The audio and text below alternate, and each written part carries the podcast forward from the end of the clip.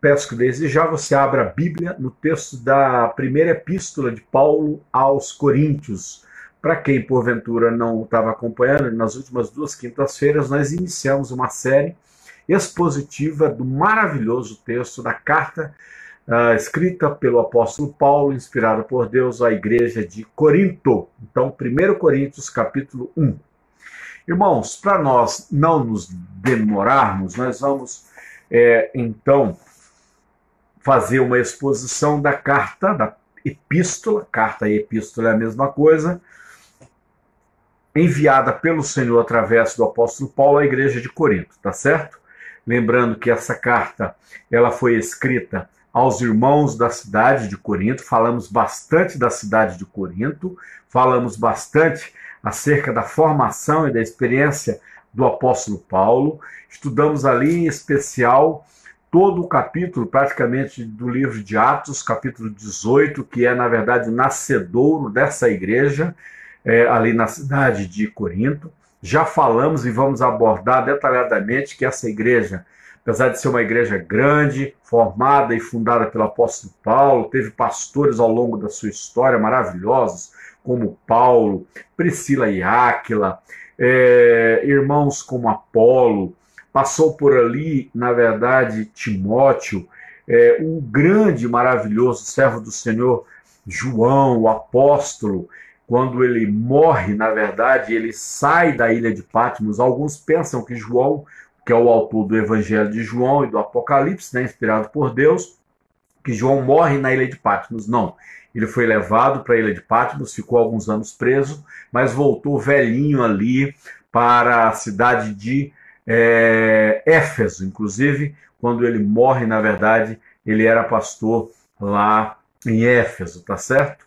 E é de lá que ele publica, é ali que o Senhor faz com que, na verdade, seja espalhado o texto de Apocalipse e também a epístola de João, é, inspirada por Deus a ele. E ele morre com 94 anos, ali por volta do ano 103. O apóstolo João foi o último, o velhinho, né? Dos apóstolos, o único dos doze que não morreu de maneira violenta, né? É, Judas se matou e os outros dez foram martirizados. E o apóstolo João, tudo indica, apesar de ter ficado preso e sofrido bastante na ilha de Patmos, até porque ele já era um idoso, quando ele foi desterrado para a ilha de Patmos, ele morre, na verdade, velhinho lá em Éfeso. Pois bem, irmãos, os irmãos da igreja de Corinto tinham enviado ali é, informações ao grande apóstolo Paulo, que estava em Éfeso, acerca de como é que andavam os problemas e a vida da igreja. Tanto o pessoal da família de Chloe, como alguns irmãos que, através de uma comissão, né, foram até Stefanes, Aretarco, uh, foram até a cidade de Éfeso, levaram uma oferta para o apóstolo Paulo, mas também levaram informações acerca daquela igreja. As igrejas a igreja então tinha muitos problemas. Conforme já falamos, quem sabe, quem não esteve aí, apenas lembrando, a igreja estava dividida em quatro grupos, havia um irmão processando o outro na justiça comum, havia problemas sérios de sexualidade e moralidade dentro da igreja, problemas sérios com relação ao uso dos dons, os serviços, confusão entre os chamados crentes fracos e crentes fortes, problemas sérios voltados para a área do uso do véu na igreja. Algumas mulheres usavam véu durante o culto, outras não usavam. Problemas seríssimos com relação à ceia, a ceia do Senhor. Daí o capítulo 1 Coríntios, capítulo 11, aborda profundamente esse tempo. Problemas importantes com relação, em especial, ao fato de que muitos crentes não acreditavam. É, na ressurreição dos mortos. Pois bem, 1 Coríntios capítulo 1. Tudo aquilo foram foi uma introdução e um preparo para o estudo de Coríntios. Então, se você desejar, primeiro, mantenha a Bíblia aberta, ou o celular é fácil, porque nós vamos dar uma navegadinha aqui em alguns textos. Segunda coisa, anote para que você não esqueça. Terceira coisa muito importante é ter em mente que apesar do cânon registrar apenas duas cartas, primeira carta a Coríntios e segunda carta a Coríntios, na verdade Paulo escreveu quatro cartas, não é isso? Duas delas não foram encontradas, sumiram. Há referências dessas cartas aí nos próprios textos de 1 e 2 Coríntios, e também uma referência lá em Gálatas. É, o apóstolo Paulo, então, envia uma primeira carta à igreja, quando ele ouve acerca dos problemas que estavam acontecendo em Corinto. Ele envia uma primeira carta, é, e irmãos, tudo indica não surtiu efeito nenhum. Talvez tenha até provocado ali uma fervura no seio da igreja, já que tinha quatro grupos de irmãos, a igreja estava profundamente dividida. Paulo, então, escreve uma segunda carta, agora quando ele é informado que a primeira não resolveu nada, que a igreja estava piorando, Paulo escreve então essa segunda carta, que é a primeira carta aos Coríntios. Então o texto diz assim: preste atenção, essa carta ela foi lida no púlpito para os irmãos da igreja de Corinto. Irmãos que estavam magoados uns com os outros, brigados, é, com problemas doutrinários, relacionais, espirituais, morais, tudo quanto é tipo de confusão existia naquela igreja, em Corinto, tá certo? Uma igreja carnal, uma igreja uh, imatura, mas agora Paulo manda uma segunda carta e aí você consegue imaginar o servo do Senhor, o apóstolo Paulo, lendo, aliás, sendo lido, né? E a igreja é, ouvindo ali o texto es, escrito de próprio punho pelo apóstolo Paulo. Ele diz assim: presta atenção, porque na verdade nós vamos trabalhar hoje apenas três versículos, tá bom, irmãos? Os três primeiros versículos da carta de Paulo a Corinto. Paulo, chamado pela vontade de Deus para ser apóstolo de Jesus Cristo, e comigo escreve o irmão Sóstenes. A igreja de Deus, para a igreja de Deus, enviamos esta carta, igreja que está em Corinto, aos santificados em Cristo Jesus, membros da igreja de Corinto, aos santificados em Cristo Jesus, chamados para ser santos, com todos os que em todo lugar invocam o nome de nosso Senhor Jesus Cristo, Senhor deles e nosso. Graça a vós outros e paz da parte de Deus, nosso Pai, e do Senhor Jesus Cristo. Até aqui, irmãos, esses três primeiros versículos. Irmãos, prestem bem atenção nesse estudo expositivo dessa carta de Paulo a Coríntios para que nós entendamos de forma profunda o coração e os pensamentos de Deus quando ele trata de maneira coletiva uma igreja local, mas é claro, com efeito direto na vida individual e pessoal dos membros da igreja de Corinto. Tá certo? O apóstolo Paulo, ele de cara ele apresenta a sua credencial, o seu passaporte. Precisava fazer isso, precisava ser feito isso. Paulo, chamado pela vontade de Deus para ser apóstolo de Jesus Cristo, e o irmão Sóstenes. Prestem bem atenção, irmãos. Havia na igreja de Corinto um problema gravíssimo que era a igreja estava tendo dificuldade quanto a aceitar a orientação doutrinária, teológica e os ensinos do seu plantador, do pai daquela igreja, do missionário apóstolo Paulo. A igreja estava dividida em quatro grupos. E grande parte da igreja estava sendo convencida por um grupo que existia dentro da igreja que o apóstolo Paulo não teria apesar de ser o plantador daquela igreja, de ter sido pastor inicial daquela igreja, de que ele não teria autoridade para continuar de longe mandando nenhum tipo de orientação, instrução ou ensino à sua antiga igreja. Que o seu tempo já teria passado e, inclusive, havia irmãos e irmãs que diziam até que Paulo era um falso profeta ou um falso que Paulo não era nada daquilo que na verdade se dizia dele.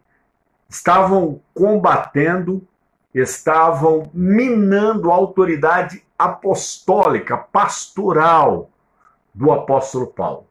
Então, quando ele manda essa segunda carta à igreja de Corinto, repito, aqui no cano ela está como 1 Coríntios, mas ela é a segunda carta.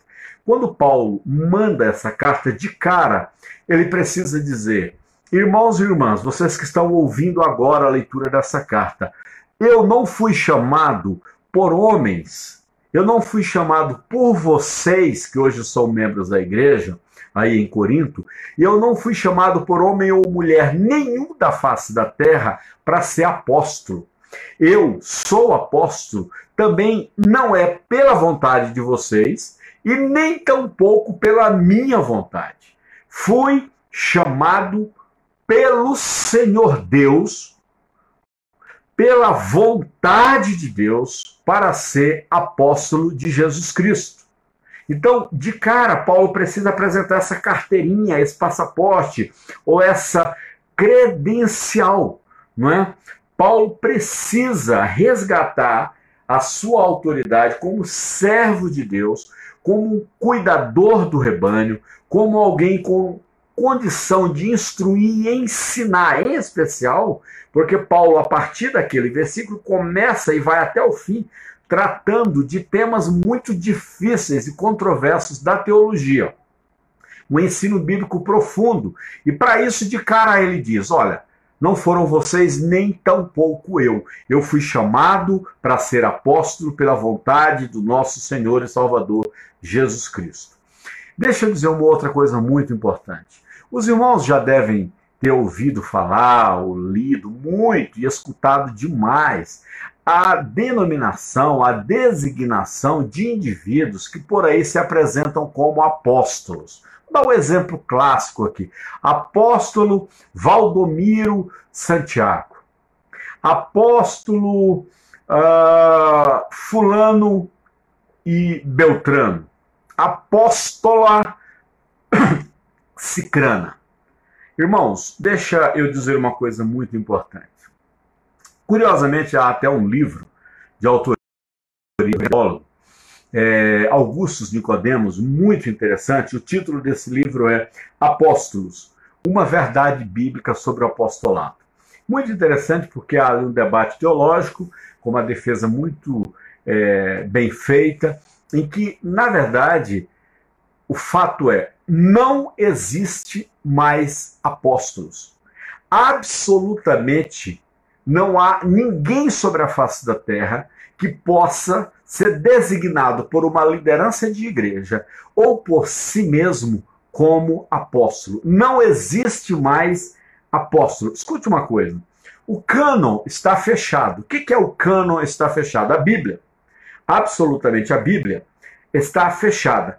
De Gênesis a Apocalipse, todos os textos, toda vírgula, todos os livros que Deus entendeu que deveriam fazer parte das Sagradas Escrituras já estão dentro da Bíblia. O que eu quero dizer com isso é, a partir do instante em que Deus fechou o cânon com o último livro do Novo Testamento, que é Apocalipse, não há mais a possibilidade de nenhuma vírgula ou versículo ou livro novo ser incluso no cânon sagrado. Eu disse para os irmãos que Paulo enviou quatro cartas à igreja de Corinto e que só foram encontradas duas e que Deus permitiu e aprove ao Senhor que somente essas duas cartas fossem colocadas no cano. Se hoje algum arqueologista encontrasse em alguma gruta, em algum lugar ali da Grécia, perto da cidade de Corinto, debaixo ou dentro de alguma caverna, debaixo de uma pedra, a terceira ou a primeira carta que Paulo mandou a Corinto, Ainda assim, essa carta não poderia jamais fazer parte do cânon sagrado, porque ela já foi fechada. Cânon sagrado é o conjunto de livros do Velho e Novo Testamento. A Bíblia está pronta e acabada. O que Deus tinha para revelar através das Sagradas Escrituras já está revelado. Quer conhecer o pensamento, quer conhecer o coração de Deus, está aqui na Bíblia. Ponto. Não vai ter nenhuma notícia mais de um versículo que possa ser incluso. Ponto. Irmãos, Após a morte do apóstolo Paulo, Paulo morre ali por volta do ano 67 sob o poder de Nero, não é isso? Foi decapitado por Nero.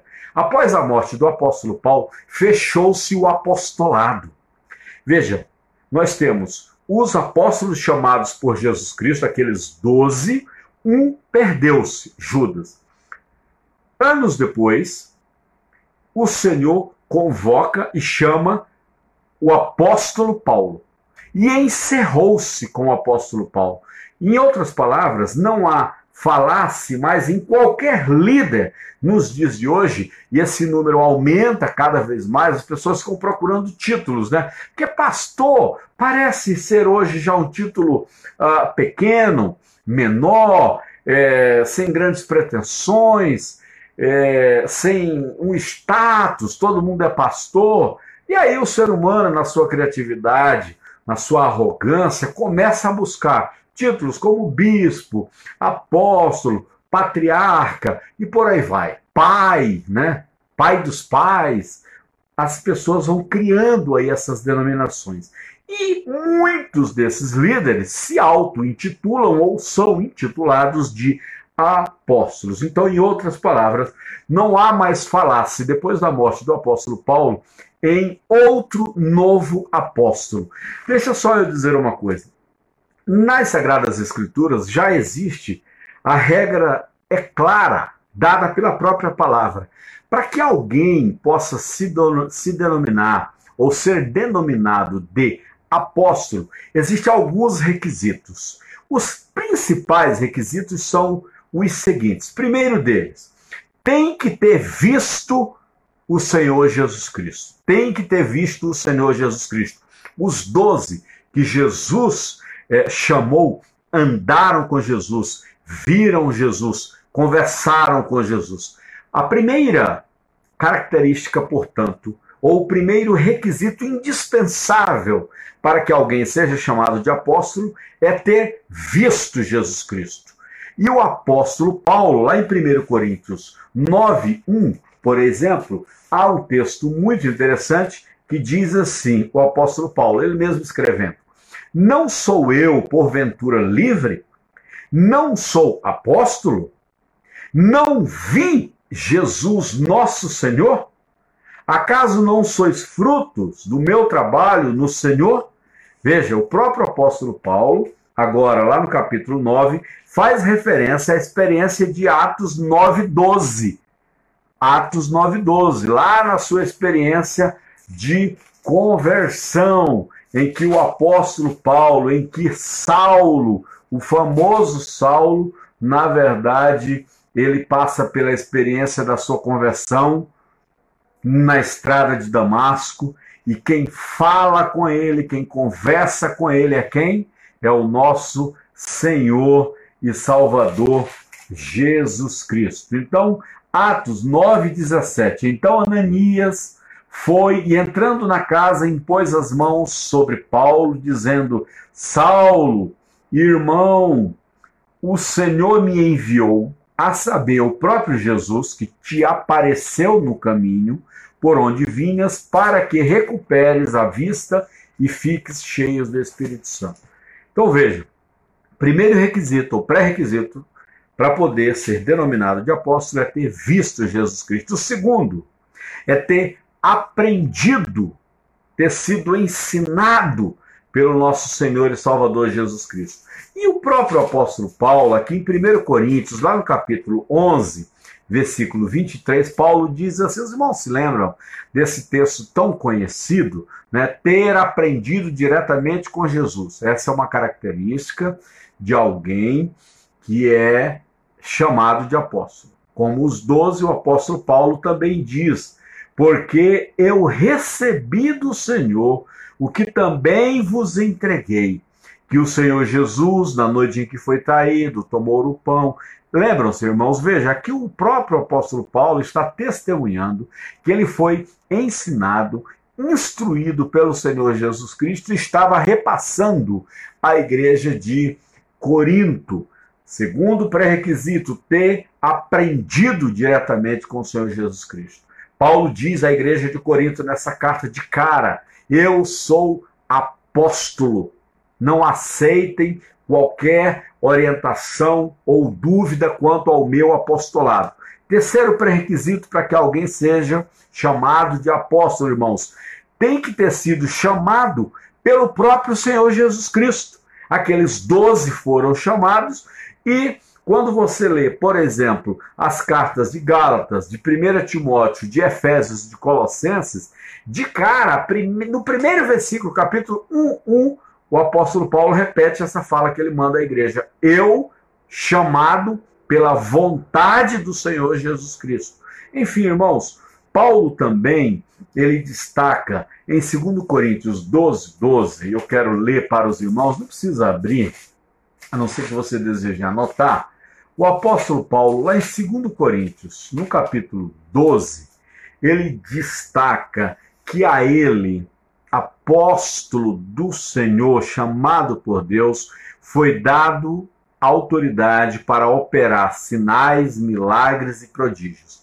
Olha o que diz o capítulo de 2 Coríntios 12, 12. Pois as credenciais do apóstolo foram apresentadas no meio de vós, diz o apóstolo Paulo. Vós, com toda a persistência, por sinais, prodígios e poderes miraculosos. Então, irmãos, hoje em dia, nenhum homem, nenhum pastor, nenhum líder de igreja pode se apresentar como apóstolo, porque não tem ninguém que tenha essas credenciais. E é outra coisa muito interessante ainda, eu diria que o quarto, o quinto até o primeiro pré-requisito ter visto o Senhor Jesus. Segundo, ter aprendido diretamente com o Senhor Jesus Cristo. O terceiro pré-requisito, ter sido chamado por Jesus Cristo. O quarto quesito, ter recebido de Deus o poder para operar sinais, milagres e prodígios. Existe um quinto, sabe qual é? É ter sido reconhecido pelo colégio apostólico como também apóstolo. O que é o colégio apostólico? É o colégio original, primitivo, são os doze. São aqueles onze que ficaram depois da morte de Judas. São aqueles onze que ficaram após a ascensão de Jesus aos céus. Pois bem, existem dois textos. Uh, um texto muito especial lá em 2 Pedro, no capítulo 3, versículo 14. Deixa eu ler esse versículo para os irmãos, para os irmãos verem como é muito bonito esse texto, porque o apóstolo Pedro, já velhinho, ele escreve aí a segunda epístola, no capítulo 3, versículos é, 14, ele diz assim: presta atenção, irmãos. É, Por essa razão, pois, amados, esperando estas coisas, empenhai-vos por seres achados por eles em paz, sem mácula e irrepreensíveis. Aí ele diz, ó, 2 Pedro 3,15: E tende por salvação a longanimidade de nosso Senhor, como igualmente, aí aqui está o apóstolo Pedro, como igualmente o nosso amado irmão Paulo vos escreveu segundo a sabedoria que lhe foi dada. Irmãos, é muito poderoso esse texto, sabe por quê? Porque depois da conversão do apóstolo Paulo lá em Damasco, que Paulo começa a pregar em Damasco, e Paulo, inclusive, tem a experiência inicial de ir a Jerusalém e encontra-se com o apóstolo Pedro, que era o líder da igreja em Jerusalém, e eu diria até o líder daqueles onze apóstolos ali. Pedro rejeita o apóstolo Paulo inicialmente porque ele desconfiava da conversão do apóstolo Paulo. Ele achou que Paulo, na verdade, estava com uma armada ali, uma armação para surpreender os cristãos, prendê-los e matá-los. Então, Pedro, anos depois, ao escrever essa segunda epístola, no capítulo 3, versículo 15, ele lindamente reconhece Paulo como apóstolo. Esse é o quinto pré-requisito para alguém ser reconhecido como apóstolo. É alguém do colégio apostólico dos doze, e não tem mais nenhum vivo hoje em dia, nem o próprio apóstolo Paulo, reconhecer a autoridade apostolar. Então, irmãos, quem é que reconheceu a autoridade apostolar do Valdomiro Santiago? Quem foi que disse que o Valdomiro Santiago viu o nosso Senhor Jesus, ouviu da boca de Jesus instruções, foi chamado por Jesus para o apostolado? Entende? Em outras palavras, eu estou falando do Valdomiro aqui como um exemplo, porque ele se apresenta como apóstolo, mas milhares de homens no mundo inteiro cometem esse erro bíblico, ou por desconhecimento, por orgulho, vaidade, ou de fato por má fé. Em outras palavras, ninguém mais pode ser chamado de apóstolo. Então, se você for convidado para ir a uma igreja, qualquer que seja a igreja, e que lá o líder se apresente como apóstolo ou apóstola, irmão, não vá, porque tem alguma coisa errada. A começar do título, da função e, sem dúvida, da falta de pré-requisitos daquela liderança para se apresentar como apóstolo. Então veja, na carta à igreja de Corinto, o apóstolo Paulo nos dá várias instruções, belas instruções, inclusive essa. Eu sou apóstolo pela vontade de Deus, não pela minha vontade, mas chamado pelo Senhor, fui designado como apóstolo. Paulo precisava fazer isso para quê? Para puxar as rédeas da igreja de Corinto e assumir de fato a autoridade de liderança em nome de Jesus Cristo para dar as cartas, para instruir, para orientar pesadamente em temas difíceis como ele trata aí na sua carta a Corinto, nos versículos seguintes. Ao continuar aqui a leitura dessa carta, então assim, saia hoje, se você disser, pastor, hoje nessa quinta-feira eu aprendi que hoje em dia não existe mais apóstolo e que depois do apóstolo Paulo ninguém mais pode se denominar apóstolo, eu já vou estar muito feliz. Lembrando os pré-requisitos para alguém ser apóstolo: ter sido, ter visto o Senhor Jesus, ter sido chamado por Jesus, ter sido ensinado por Jesus, ter recebido de Jesus a capacidade de fazer milagres e prodígios maravilhosos e ter sido reconhecido pelo colégio apostólico. Se isso uh, não tiver presente, e é impossível estar presente, é claro que você pode encontrar algum maluco, um charlatão, dizendo o seguinte: em visão e em revelação eu recebi, eh, eu vi Jesus.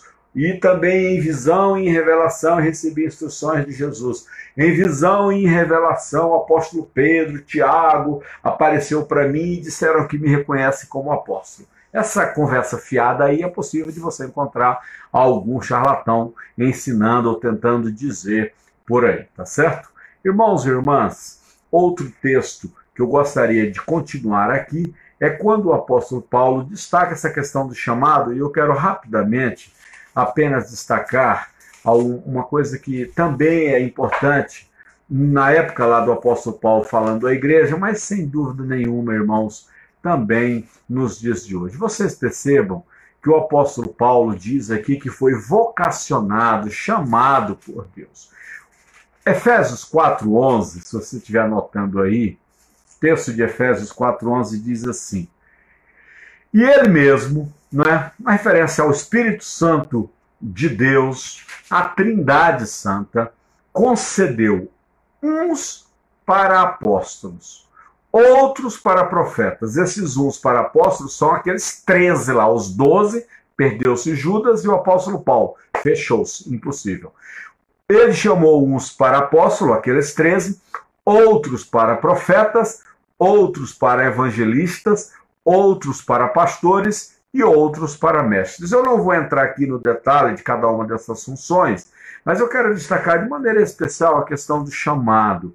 Amados irmãos, é diferente vocação e profissão. Preste bem atenção no que eu estou falando agora aqui, por favor, em nome de Jesus. Vocação. Há até uma expressão latina, vocare, vocare, que significa chamado para fazer algo. No caso, estamos destacando o chamado por Deus, o vocare, vocare, vocação, chamado. É a mesma tradução. Por Deus, para o exercício do pastoreio, para o exercício do evangelismo, para o exercício do ensino. Irmãos, Deus chamou alguns homens, algumas pessoas, para o pastorado. Vocação é diferente de profissão. Profissão é trabalho, é atividade, é formação técnica, não é? Vocação é um convite pessoal feito por Deus. Deus é quem faz, Deus é quem dirige, Deus é quem elabora, nasce no coração de Deus. E ele prepara alguém. De maneira especial, estou falando agora do pastorado. Não é? Veja uma coisa importante que eu quero dizer, irmãos. Nem todo mundo, irmão da igreja, o cara é crente, é sincero, aquela irmã é crente, é sincera. Ah, eu estou me aposentando me aposentei, existe o curso da FATIP, da IPI, à distância, vou fazer o curso. Aí o cara faz, três anos. Pronto, está com diploma de teologia. Aí algum irmão ou irmã da igreja diz, gente, você é professor de escola dominical há tantos anos, você é presidente da mesa diaconal, minha irmã há tantos anos, agora você fez o curso de teologia da IPI do Brasil, você tem o chamado por Deus, você é vocacionada por Deus para ser pastor. Agora que você está aposentada, inclusive, vá se dedicar ao ministério pastoral. Aí essa pessoa escuta essa sugestão boba, errada, sem fundamento bíblico nenhum. Aí diz: é mesmo, gente, tenho curso teologia, gosto de falar em público, gosto de pregar, faço minha visita, pronto. Agora eu vou dedicar minha aposentadoria para o pastorado. Aí entra com o pedido no conselho, o conselho fica atarentado, gente, o que, que a gente faz com isso? Nós não podemos negar, uh, é um desejo do irmão, o irmão está dizendo que é vocacionado por Deus, Aí o conselho diz: não, vamos empurrar isso para o presbitério, o presbitério resolve. Chega lá o presbitério, recebe uma carta do conselho dizendo que aquele é candidato ao ministério pastoral. O presbitério vai dizer: gente, não tem nada que desabone esse irmão, o conselho é formado por gente séria, nós vamos fazer o quê? Vamos entrevistar esse irmão, e aí, se ele passar, a gente é, licencia ele, e daqui a pouco o cara está ordenado ao sagrado ministério. Você sabe o que, que significa? Problema. Você sabe o que isso significa? Igreja sem pastor. Você sabe o que isso significa? Muitos indivíduos arrebentados na sua alma. Nada é mais complicado do que exercer o pastorado, sem de fato ter sido vocacionado e chamado por Deus. Você entende o problema que a IPI do Brasil corre? Eu fico preocupado.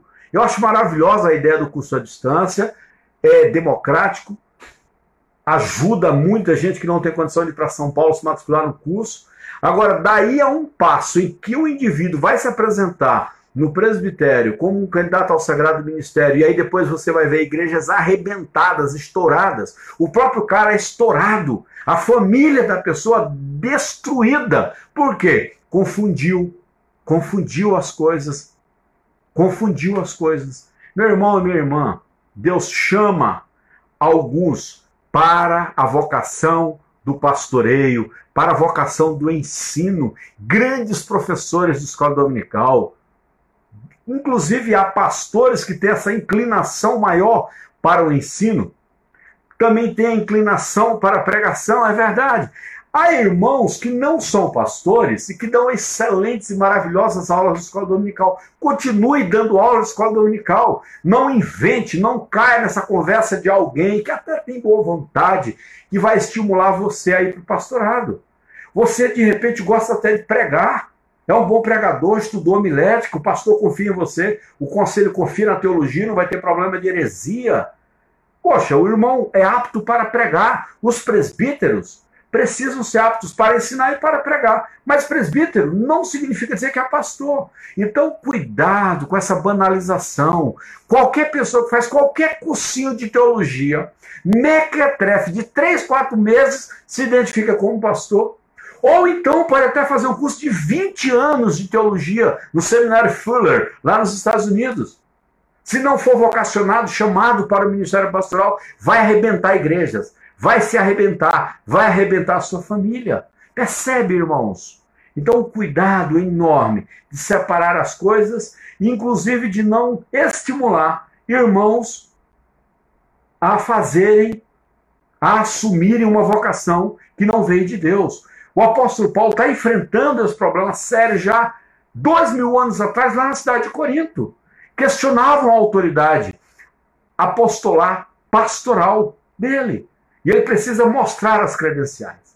Então, absolutamente, meus irmãos e irmãs, Hoje em dia, por mais desgastado que esteja, veja, por mais desgastado que esteja, está difícil, especialmente de dois anos para cá. Mas a grande verdade é que ser pastor se tornou hoje uma coisa até interessante. Veja, está no auge. Pastor hoje pode pertencer a uma classe dominante.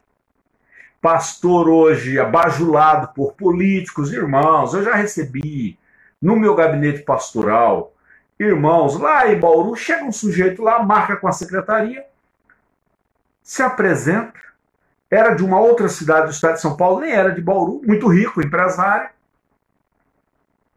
Disse que o seu pai era alguém conhecido na igreja X e que ele, por ser filho daquele irmão, que era presbítero numa IPI do Brasil, lá numa cidade interior de São Paulo, que ele era candidato a deputado federal, que precisava criar um espaço político em Bauru para ter votos na cidade de Bauru, e que ele, como seu pai, era o pai dele, nem era ele, Lazareno, como o pai dele era membro e presbítero de uma igreja do estado de São Paulo, X, e ele até tinha frequentado a igreja quando criança, quando jovem, adolescente, estava visitando as igrejas nas diferentes as IPIs do Brasil, nas diferentes cidades do estado de São Paulo, para criar nichos ou espaços em que as pessoas pudessem votar nele e divulgar o seu nome.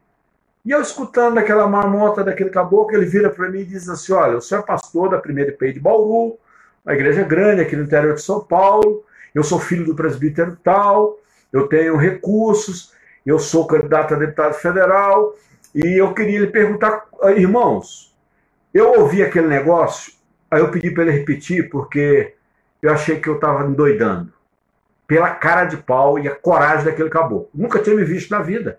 Ele disse: Eu queria saber quanto é que o senhor quer para ser o meu representante aqui na cidade de Bauru, a começar aqui na igreja. Irmãos, eu disse, irmão, é, eu tenho um problema de ouvido, sou surdo aqui do lado esquerdo, minha família todinha.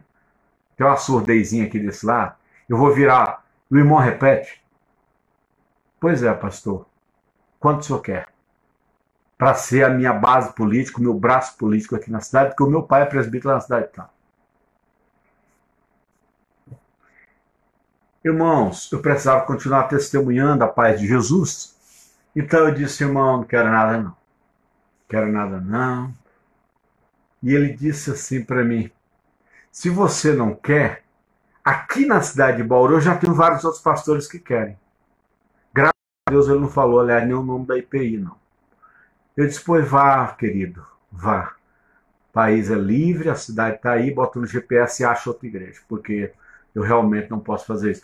Então veja, dinheiro oferecido dinheiro, irmãos. O patrimônio que eu tenho é um Gol 1994 e um Fox que eu pago 48 parcelas. Aí vem um elemento e te oferece dinheiro. Irmãos, o que eu quero dizer com isso é o seguinte: pastores convidados para participar de grandes congressos, pastores andando de avião para cima e para baixo, pastores em grandes hotéis, pastores no Palácio do Planalto, pastores na Câmara dos Deputados, pastores no Senado. Pastor Everaldo, lá do Rio de Janeiro, presidente do PSC, está preso com dois filhos. Ele é o dono político do SEDAI, que é o órgão, não sei se é uma estatal ou uma autarquia, que cuida do sistema de águas lá do Rio de Janeiro. Era do pastor fulano esse latifúndio. Resultado disso é que muita gente quer ser pastor charlatões. Tem gente séria no meio disso? Tem. Não acredito que tenha, pelo amor de Deus. Mas o que eu quero dizer é: cuidado com quem você chama de pastor. Cuidado. Quem é que pastoreia a sua casa, a sua família, seus filhos, sua esposa? Quem é que você chama para orar lá no seu comércio, dentro da sua casa? Eu quero dizer, meus irmãos, parece hoje garantia de sucesso ser pastor. Tá complicado. Tá complicado. Olha, vou te falar uma coisa que também estão aproveitando para arrebentar com a pastorzada. Agora, depois da Flor de Lis, então o negócio está bagunçado. Ainda bem que a imprensa tem dito ela praticamente a pastora de uma seita aí, de um grupo. Mas enfim, o negócio está muito complicado, bagunçado. Eu tenho até imaginado aí que tem gente que queria ser pastor, mas como o negócio começou a debandar, bagunçar, e depois da fase que nós estamos vivendo politicamente depois, eu acho que a igreja vai ser duramente perseguida. Eu acho, irmãos, que não vai ser mais chique ser pastor. Eu acho que não vai ser legal mais ser membro de uma igreja. Vai pegar mal, porque membro de igreja é visto como alguém que é explorado por um charlatão. É, então, os, os, jovens hoje em dia, mais instruídos assim, vão dizer: pai, mãe, não quer saber desse negócio de crente, não, tá muito complicado, só falam. Antigamente, irmãos, talvez o pastor tinha muito mais crédito na sociedade. Mas veja o seguinte: eu honestamente, pessoalmente, sou grato a Deus pela misericórdia dele, de chamado, da vocação. Eu sou sobre do mundo como pastor, cansa, até a hora que você quer desistir, você passa perrengue, tudo isso, pelo amor de Deus. Mas me alegra demais pregar a palavra, ensinar, chorar com as minhas ovelhas, visitar meu rebanho, ver os bebês que nascem, sepultar os meus queridos, ali chorar com a família. Esse pastoreio simples, sabe? Essa história de online, de internet, eu confesso para os irmãos, para mim está sendo uma experiência nova, estranha. E na hora que passar essa arrumação dessa pandemia, meus irmãos, eu quero sumir da internet. E eu vou aqui no meu púlpitozinho, juntamente com o Robson, com o conselho, com os irmãos, as minhas ovelhinhas aqui de Arapongas eu vou atrás de cada um que não voltar depois do culto online, que não parar o culto online, para a igreja poder voltar. Aliás, domingo agora tem culto, às 10 da manhã, presencial, obedecendo aí as regras do, do, do decreto estadual. Né? Distanciamento, acima de 13 anos, 12 anos, abaixo de 60 anos. De manhã será às 10 horas e à noite, vou relembrar os irmãos, estávamos fazendo às 18 horas. Como voltamos para o presencial agora, o semi-presencial, o culto domingo à noite será às 19 19 horas no domingo. Então veja, o apóstolo Paulo destaca: fui chamado por Deus para pastorear, para caminhar ao lado, para sentar-me ao lado, para chorar com as minhas ovelhas, para preparar por horas aí um sermão e estudar com a igreja as Sagradas Escrituras, a Bíblia. Entende, queridos irmãos? Então, é muito complicado você se auto-apresentar como chamado para o pastorado. Quem vai reconhecer é a Trindade Santa. E são as pessoas que caminham com você na sua igreja. Eu nunca esqueço, quando eu tinha 17 anos. Pela graça de Deus, irmãos, eu digo isso em nome de Jesus. Mas me alegra dizer isso. Eu tinha 17 anos, pastor Silas Marques Serra, pastor da Igreja Presbiteriana do Brasil, lá em Caxias, no Maranhão, terminou um culto escola dominical, 11 horas da manhã, 11 e meia. Ele disse, Paulo, quero falar com você. Pois não, pastor. Sentei com ele lá no último banco. Toda vez que eu vou lá, que eu vejo, entro na minha igrejinha, a igreja que eu cresci, eu sei qual foi o banco. Sentamos juntos, ele botou a mão assim, estava de terno, e ele disse, Paulo, eu tenho observado você há bastante tempo né? Você me ouviu desde criança. Tenho observado você. E eu tenho percebido que você tem a vocação para o pastorado, chamado para o pastorado. Nós vamos começar com uma caminhada, um preparo para você ir para o seminário. O que, que você acha disso? Fiquei surpreso, feliz, fui conversar com a minha família, não é pensar sobre aquilo, aquilo me impactou, é claro. Então veja, o chamado, a vocação, ela precisa ser percebida, inclusive, em terceiros, no outro, naqueles que caminham com você. Tá certo, irmãos? É, apenas um destaque aí para essa palavra do apóstolo Paulo à igreja de Corinto. Agora eu quero, para concluir a nossa reflexão de hoje à noite, alguém pode digitar aí que horas são, meus irmãos? Porque do jeito que eu ponho o celular aqui, some as horas e se eu for mexer, vai bagunçar aqui o negócio. Mas eu quero agora, de maneira especial, presta atenção para terminarmos a nossa reflexão de hoje. O apóstolo Paulo, no versículo 2, uh, só uma coisa. No versículo 2 ele diz assim: A igreja de Deus que está em Corinto, aos santificados em Cristo Jesus, chamados para ser santos, com todos os que em todo lugar invocam o nome de Deus, nosso Senhor Jesus Cristo, Senhor deles e nosso. Irmãos, 21 horas. Obrigado, Silmara. Obrigado, querida. O versículo 2 e 3, eu quero concluir nossa reflexão hoje à noite do versículo 2 e 3. Primeiro o apóstolo Paulo diz: Olha, eu sou apóstolo, não é pela vontade de vocês nem minha, pela, pela vontade de Deus. Eu fui chamado por Deus. Fui chamado por Deus. Ponto. Agora, irmãos, olha que coisa mais linda os versículos 2 e 3. Conforme já falamos, a igreja de Corinto era formada por irmãos e irmãs complicados, briguentos, chatos, bizarros, gente assim que estava bagunçando o Coreto. Não é isso, queridos irmãos? Pois bem, mesmo sendo essa gente pecadora da igreja de Corinto, isso parece, sabe com que igreja? Com a nossa igreja hoje. A igreja é formada por gente, por pessoas, por famílias, por homens, por mulheres, que labutam no dia a dia, que esperam ser servos e servas de Deus, mas que falham. Irmãos, mesmo a igreja de Corinto, dando tanto trabalho para o apóstolo Paulo, não é interessante e lindo que o apóstolo Paulo chame aquela igreja de igreja de Deus. A igreja de Deus que está em Corinto. Olha que coisa bonita. Paulo foi o plantador da igreja. Paulo pariu aquela igreja, sofreu as dores de parto daquela igreja, cria aquela igreja, dá o colostro, dá o leite. Paulo, humanamente, podia dizer o seguinte: a minha igreja que está em Corinto. Você já viu algum pastor, alguém dizendo a minha, a minha, como se fosse. Claro que você pode usar isso de maneira simples, mas tem gente que acha que é dono de igreja.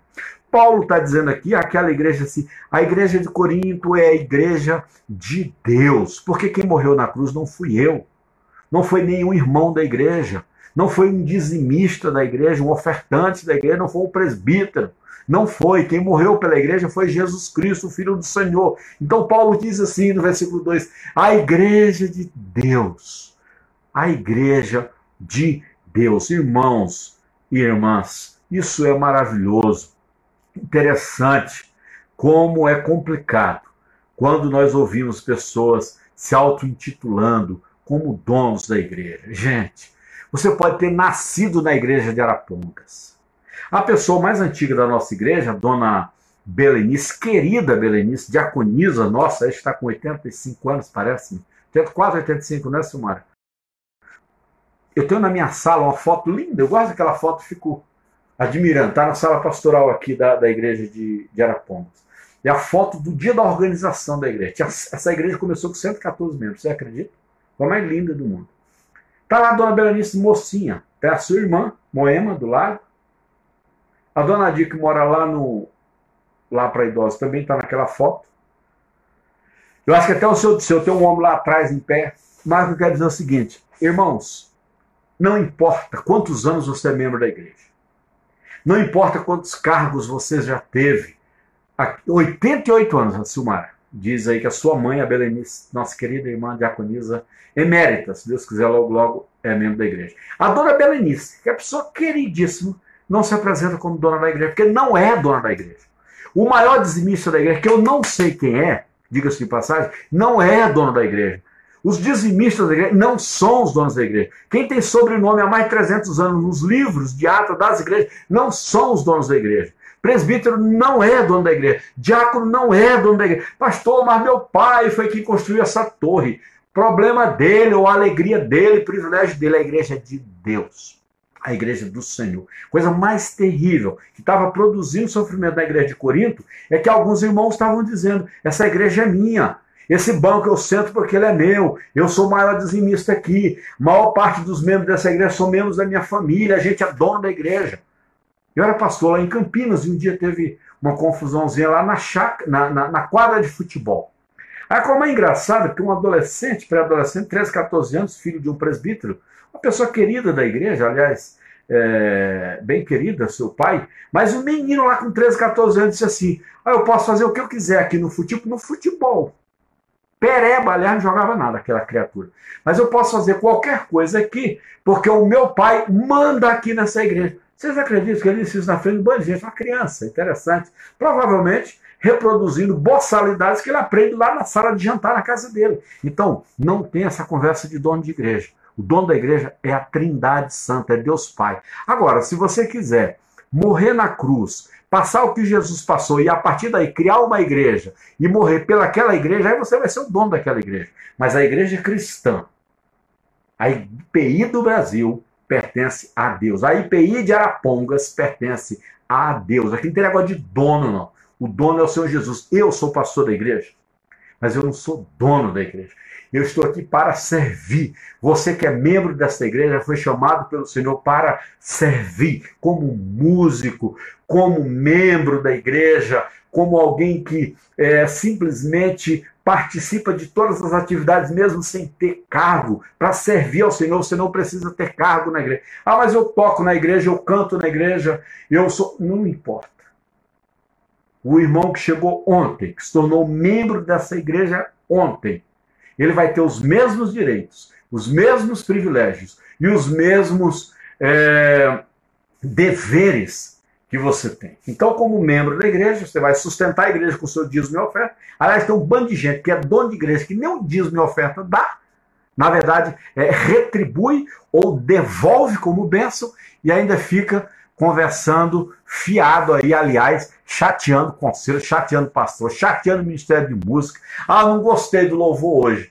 Porque, ué, não foi cantado para você, meu irmão, foi para Jesus. Ah, não gostei, eu sou um alto dizimista da igreja, o som da igreja está ruim, o dízimo que a gente paga não é para o pãozinho da ceia, está péssimo hoje. O vinho, é, o, o suco de uva é de baixa qualidade. Querido, a igreja pertence ao Senhor. Tudo que é feito aqui é para a glória de Deus, não é para você. Paulo está dizendo isso para a igreja de Corinto. A igreja de Deus que está em Corinto. E aí, Paulo, para terminar, diz assim: Irmãos e irmãs, santificados em Cristo Jesus, chamados para ser santos. Queridos, não é lindo que o apóstolo Paulo fale para uma igreja tão complicada, para irmãos tão fuleiragem, bagunçado, marmotoso, como eram os irmãos de Corinto. Paulo chama eles de santos, crentes, servos, servas do Senhor. É verdade, nós pisamos na bola, somos miseráveis pecadores, mas ainda assim, a mão cuidadora do Senhor não nos deixa de lado. Amados, somos separados pelo Senhor, chamados de forma especial através do sacrifício de Jesus na cruz do Calvário. E para concluir, João 6, 37, 39 diz assim: Todo aquele que o Pai me der, esse virá a mim, e o que vem a mim, de maneira alguma o excluirei, o descartarei, o lançarei fora, por mais pecador que você e eu sejamos de maneira graciosa, perdoadora. O Senhor nos chama de santos, santos, separados, filhos meus, filhos que dão trabalho, é verdade, mas não os abandonarei, não os lançarei fora, não os entregarei a Satanás. Você pertence a mim, diz o Senhor. Então, meus irmãos e irmãs, quando porventura alguém quiser por acaso dizer que você é um crente que dá trabalho, que você é um crente que é pecador, que você perdeu a salvação, não pode mais ser chamado de santo, eu quero te apresentar o texto de 1 Coríntios.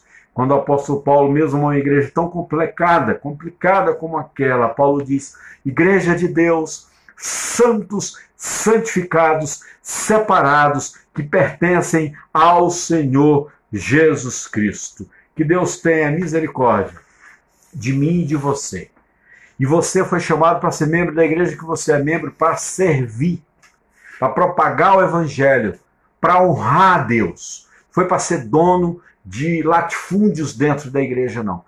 Você está na igreja para servir ao Senhor. É privilégio dado pelo Senhor de ser chamado por Deus de igreja minha, igreja de Deus, santo, meu santo, minha santa, diz o Senhor a você e a mim.